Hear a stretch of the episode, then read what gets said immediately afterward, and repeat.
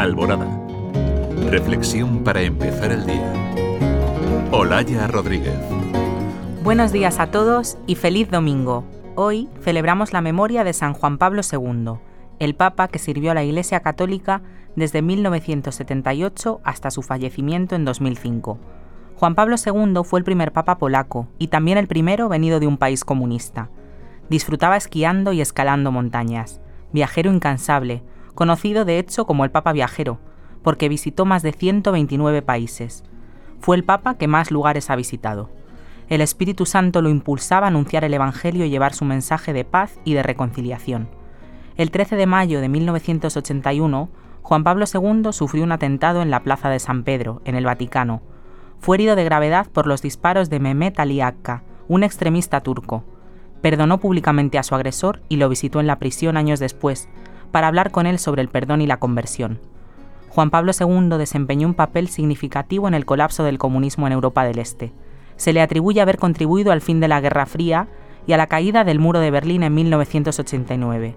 Así, logró convertir un muro en un puente entre países. Ese es uno de sus legados más importantes.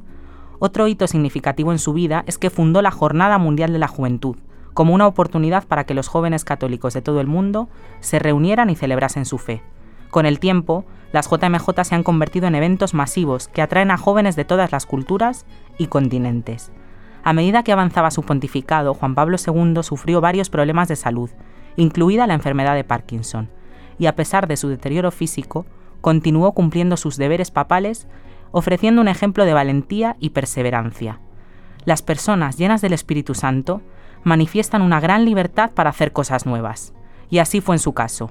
Fue el primer papa en visitar una sinagoga en Roma en el año 1986, cuando se reunió con líderes judíos. Y también fue el primer pontífice que visitó un campo de concentración, concretamente el de Auschwitz, en 1979, donde oró y se reunió con supervivientes del Holocausto. Trabajó mucho para mejorar las relaciones entre católicos y judíos y estableció relaciones diplomáticas entre la Santa Sede e Israel. Lo recordamos como un hombre que abrió caminos de amistad, de colaboración entre mundos muy distanciados, y así, sin necesidad de palabras, aunque nos dejó muchas, sino especialmente con su propia vida, nos invita a ser personas que busquemos siempre la reconciliación y la paz. ¡Feliz domingo!